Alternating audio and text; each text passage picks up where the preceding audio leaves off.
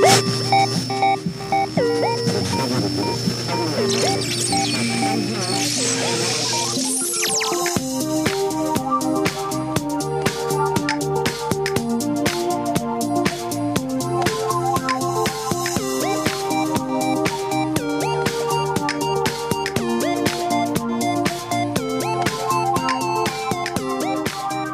de neuf au CES 2023 Et vous, qu'est-ce que vous attendez de cette édition du CES 2023 Parce que ce qui se passe à Dallas, oh non, à Vegas, ne reste pas toujours à Vegas. Et pour échanger sur ce que cette édition 2023 du CES va révéler comme nouvelles tendances technologiques et innovations à venir, j'ai invité dans ce nouvel épisode du podcast Le Digital pour tous, Bruno Guglielminetti, créateur de Mon Carnet, le podcast de l'actualité numérique, et qui est envoyé spécial en direct de Las Vegas. Bonjour Bruno. Bruno, comment ça va euh, Bon matin PPC, bah, ça va très bien, merci. Ah bah, je suis ravi de t'accueillir et puis je suis très heureux que tu puisses nous faire ce, duplex en direct de, Las Vegas. Allez, première ambiance parce que ça, ça, a déjà démarré. Toi, tu étais dans les coulisses des journalistes, euh, donc tu as pu voir des choses. Déjà, qu'est-ce que tu en retiens après quelques heures passées à Vegas?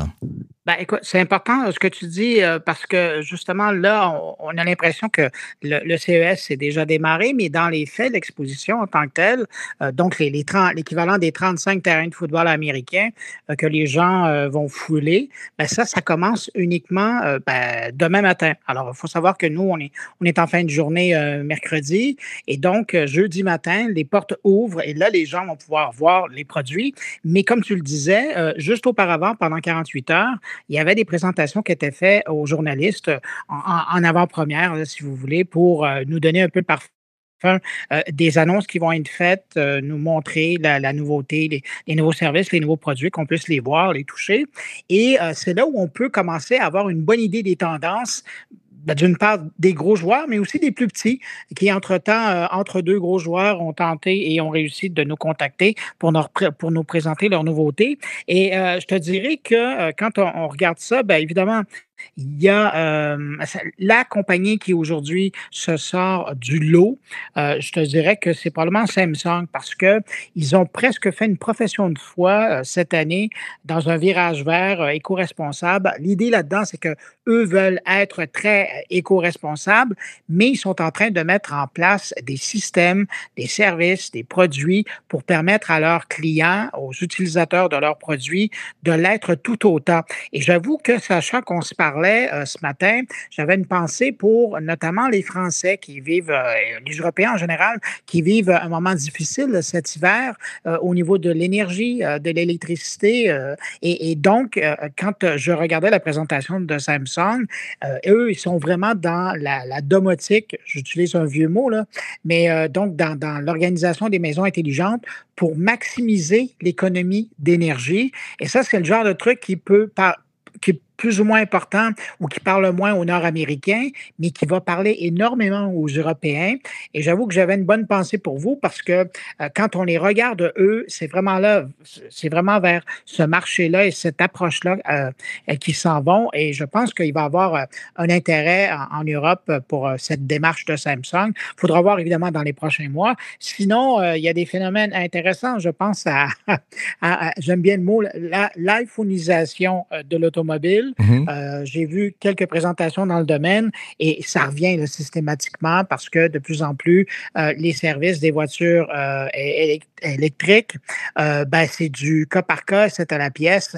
Et là, ben, les gens vont devoir choisir ce qu'ils veulent et en fonction de ce qu'ils veulent, vont devoir débourser des montants, certains annuels, certains à l'achat et d'autres mensuels pour avoir certaines options dans leur voiture. Alors, on est vraiment en train de revoir les systèmes d'acquisition d'automobiles. et d'ailleurs, pour l'Amérique du Nord, et puis après, je te recède la parole, pour l'Amérique du Nord, le CES, c'est important de mentionner, c'est devenu le plus grand salon de l'automobile euh, en Amérique du Nord. C'est pas rien. Détroit a, disparu, Los Angeles a disparu, à Montréal, il y en avait un, mais c'est devenu l'ombre de lui-même.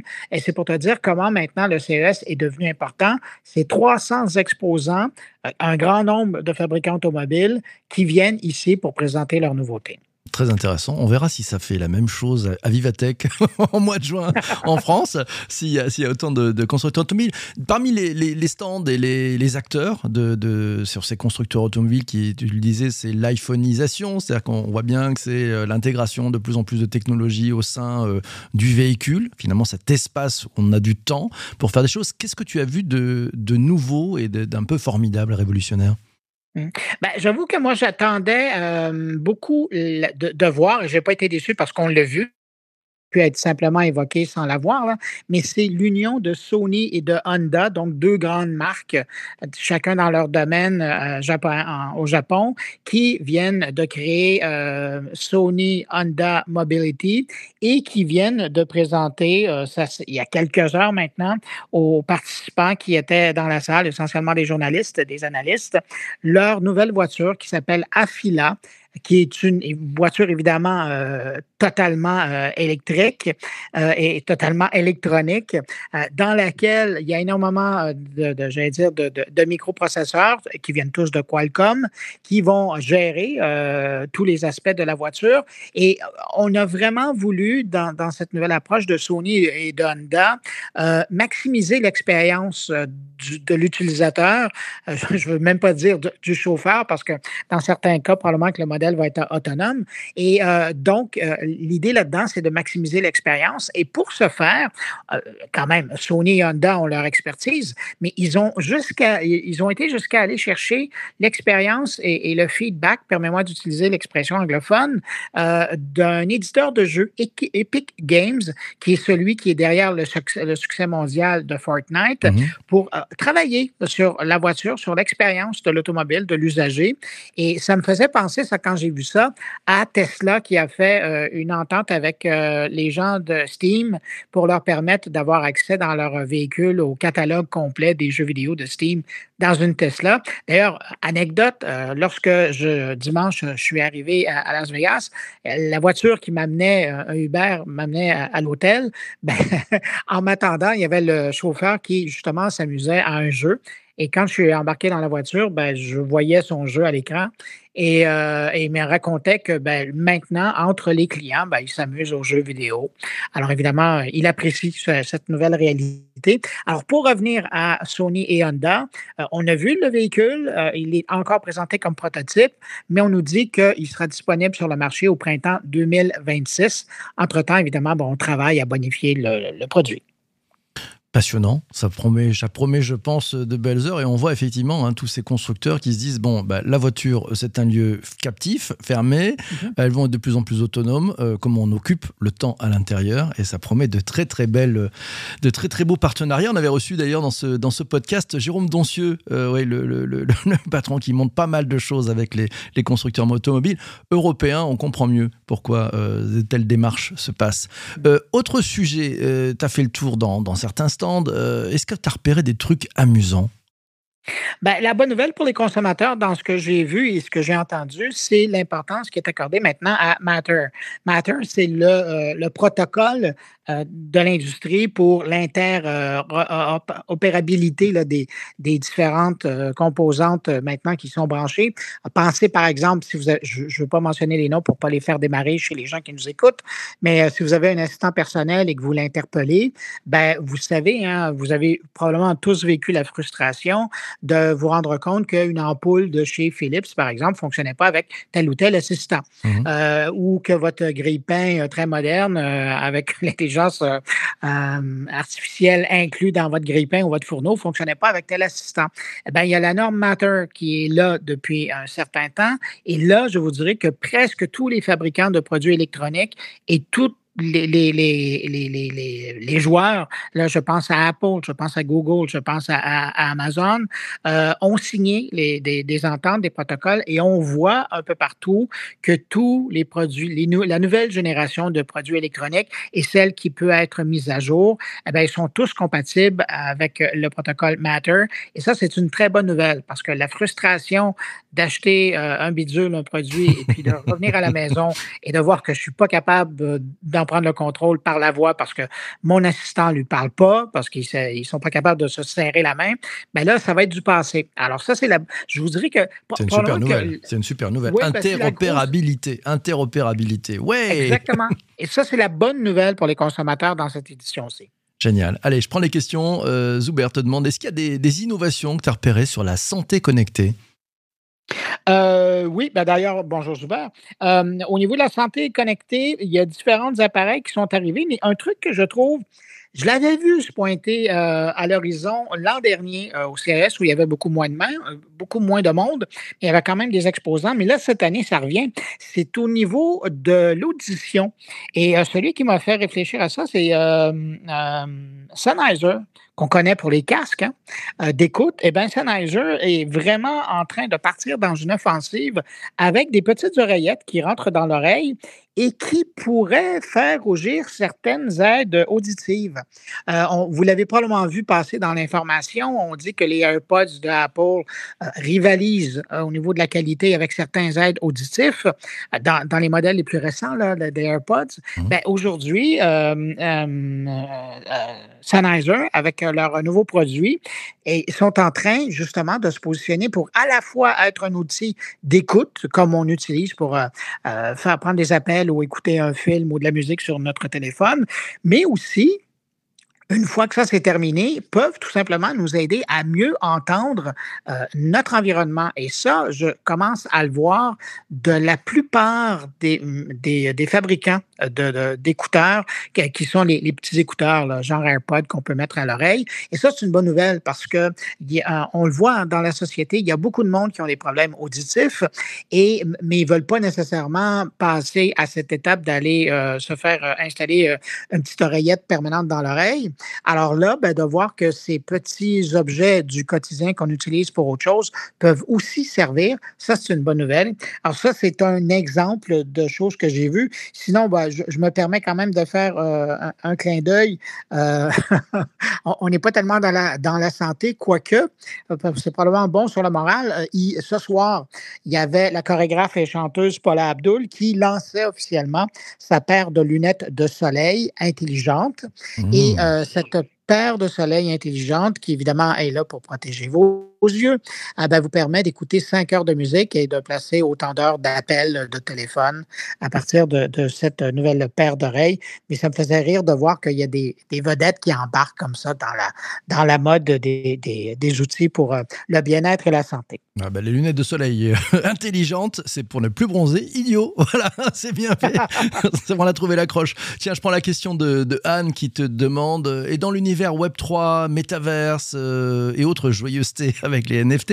Est-ce que tu as, repéré des choses? C'est très présent euh, au, CES 2023 oui, ben, en ce qui concerne le, Web 3, euh, on en et là je pense plutôt aux conférences que, auxquelles j'ai assisté.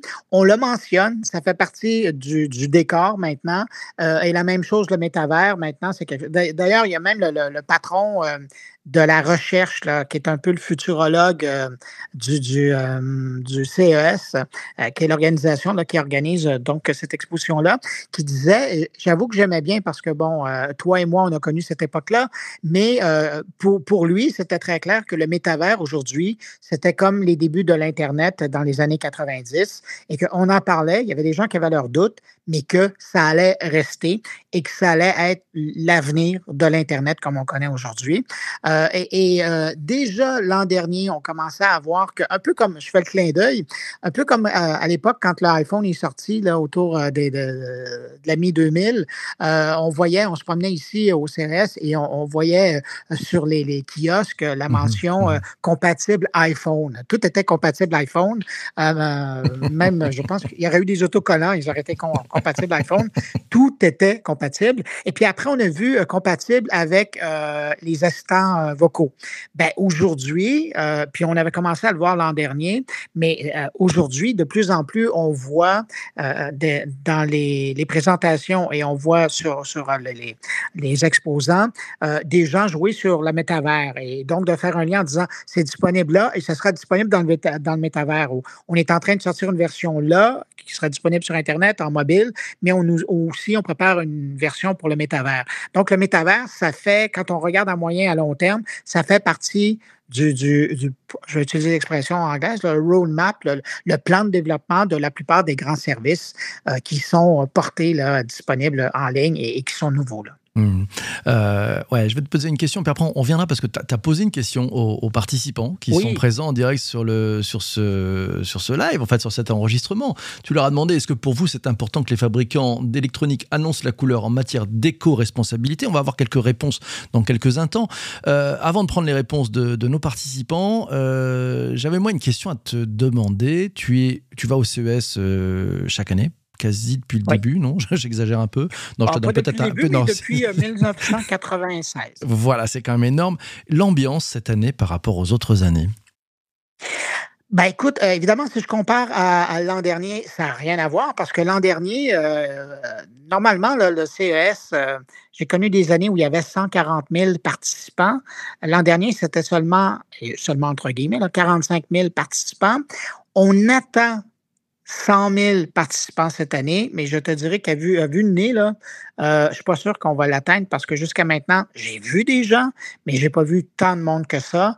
Euh, c'est encore facile de, circuler à Las Vegas. Euh, il n'y a pas de grande filée comme on, connaissait euh, dans les éditions de 2020 ou 2019, où la, la, participation, je pense qu'elle était montée jusqu'à 175 000 participants. donc, c'est là, les gens sont là, ils sont plus nombreux que l'an dernier, mais euh, je pense qu'on est loin des années 2019 ou 2020. alors, on progresse, on revient tranquillement vers ça. Bon, ça c'est très clair. Euh, donc on va attaquer maintenant avec la, la question de l'invité. Les premières réponses, c'est ça. Le, premier qui a dégainé, c'est, Jean-Emmanuel. il te dit, alors à la, question, je répète la question parce que sinon c'est, compliqué.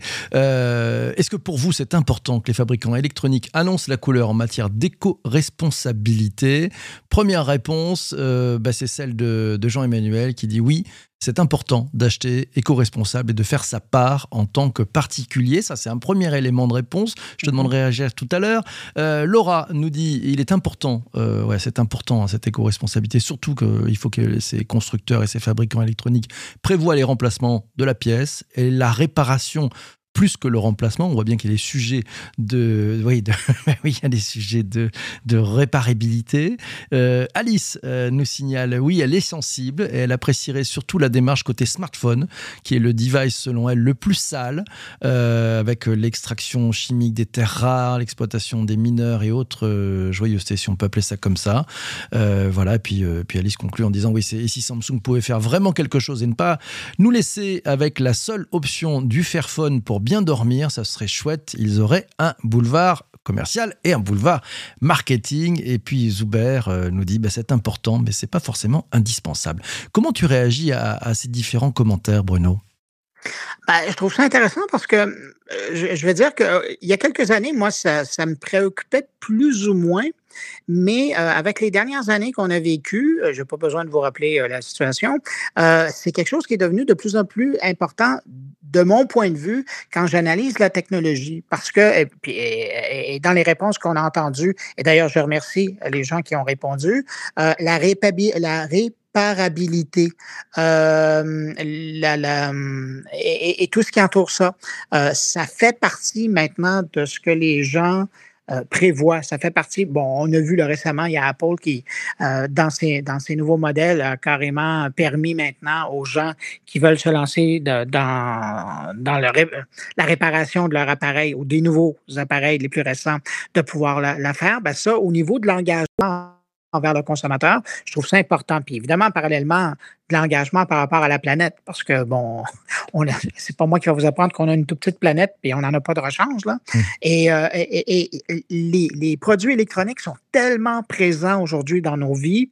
Euh, moi, je connais pas personne ou, presque personne qui n'a pas au moins un téléphone euh, intelligent euh, à la maison. c'est partout. Et encore, et, d'ailleurs, ça, ça, me fait penser à, quelque chose que j'ai vu hier. C'était, ben, je reviens sur Samsung, c'était Samsung qui montrait comment euh, on, allait euh, prendre le contrôle de notre maison à partir d'un téléphone. Ben, je me souviens, il y a 15 ans, il y a Sony euh, qui nous faisait la même démonstration et comment le téléphone nous permettait de contrôler tout dans la maison. Et là, on est en train de, 15 ans plus tard, il y a le plus grand fabricant de téléphones au monde qui mise encore sur le téléphone intelligent comme notre clé ou la, la, euh, qu'est-ce que l'homme préhistorique euh, utilisait là, pour, le, pour bâtir mais, c'est l'équivalent. C'est la pierre qu'il utilisait pour façonner, euh, pour manger, pour tuer, pour se nourrir, ben, ou même se protéger, se construire un genre de maison. Ben, le téléphone cellulaire, aujourd'hui, c'est ça qu'il est dans nos vies. Et, euh, on le voit. 15 ans plus tard, ça n'a pas changé. Et si on ne peut pas permettre aux gens d'être responsables et de prendre euh, la responsabilité de pouvoir réparer et de, faire durer plus longtemps leur appareil, ben ça, je trouve ça dommage. Pense que ça devrait être gardé en ligne de compte quand le consommateur doit faire le choix de choisir entre un appareil ou un autre. Ben, tout le côté de la réparabilité ou de la chaîne de vie d'un appareil, euh, je pense qu'il faut maintenant que ça soit pris en ligne de compte par le consommateur. le fabricant, à un moment donné, qui ne le fait pas, qui n'assume pas ça, va voir que les, les consommateurs eux, ont décidé d'être responsables, alors ils sont mieux de changer leur comportement parce que sinon les consommateurs seront moins présents de leur côté. Hum, hum. Et puis tiens, tiens, encore des commentaires, c'est Sandrine qui dit c'est important, mais il faudrait que les mesures soient cadrées et cohérentes pour tous. José nous signale que l'éco-responsable et les responsabilités, c'est aussi une opportunité du marché de la seconde main. Et, Sandrine euh, rajoute aussi, ça dépend de nous surtout. Si Apple annonce un nouveau modèle d'iPhone super durable, est-ce que vous allez l'acheter alors que votre ancien fonctionne encore? Ben, C'est un sujet, Jean-Michel nous dit, ben oui, et la durée des os sur les smartphones est une grande conséquence des OS, est une grande sur les smartphones est une grande conséquence de l'obsolescence aussi. Euh, mais c'est intéressant hein, parce que bon, on, le voit et, moi j'aime bien dans les propos que tu nous donnes aussi sur le fait que ben, ça met du temps cette technologie aussi à s'installer. Donc oui, éco-conception dès le départ. il faut la mettre euh, by design dès le démarrage, c'est important. Et puis euh, et puis ce qui est très bon aussi, tu le disais avec l'histoire du Web 3, c'est que ça prend du temps. Tu nous parlais de Sony et Samsung ça prend du temps, c'est 15 ans pour, euh, pour l'IoT vraiment qui fonctionne et on le voit avec ce que tu nous signalais avec effectivement cette interopérabilité maintenant entre constructeurs. Euh, bah, le Web 3, c'est pareil. Et je pense que le, vrai sujet, le Web 3 aura gagné quand ça fera comme le Web. Aujourd'hui, on ne se pose pas la question des technologies autour du Web. Ouais, on se pose pas des questions. Alors qu'on se posait des questions à l'époque, rappelez-vous, il fallait être un peu geek pour se brancher sur Internet en 1993 ou 94. Hein, voilà, ça donne un âge. et eh ben c'est pareil. Donc quand ça, la technologie va être masquée, ça va fonctionner.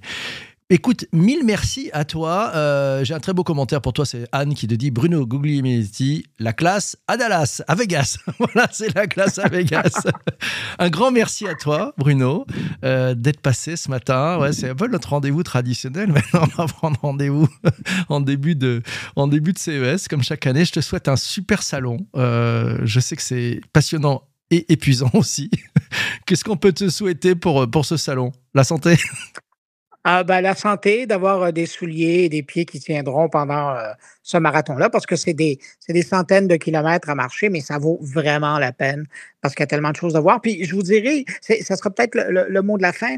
Gardez quand même en tête qu'on parle de, gens qui font partie d'une industrie et c'est une industrie qui, elle, a besoin de vivre euh, et, et, de créer des profits pour leurs actionnaires. Alors c'est sûr que année après année, on nous arrivera toujours avec des produits, des nouveaux produits qu'on nous fera miroiter les bénéfices et les fonctionnalités. Mais c'est à nous, comme consommateurs aussi, d'essayer d'être sages par rapport à cette offre et euh, de résister de résister au chant de la sirène. Il y en a bien avant nous qui ont réussi à le faire. Alors, un, peu de courage et euh, sachez résister devant les chants de la sirène de la Silicon Valley et de l'Asie et de eh l'Europe. Ben, merci, quel vaste programme. Un grand merci à toi d'être passé ce matin. Merci aussi à toi d'avoir écouté cet épisode du podcast jusqu'ici. Euh, magnifique. Bah, je te souhaite une très très belle journée. Je te dis à très bientôt et surtout abonne-toi, partage. Enfin bref, si ça te plaît, c'est super.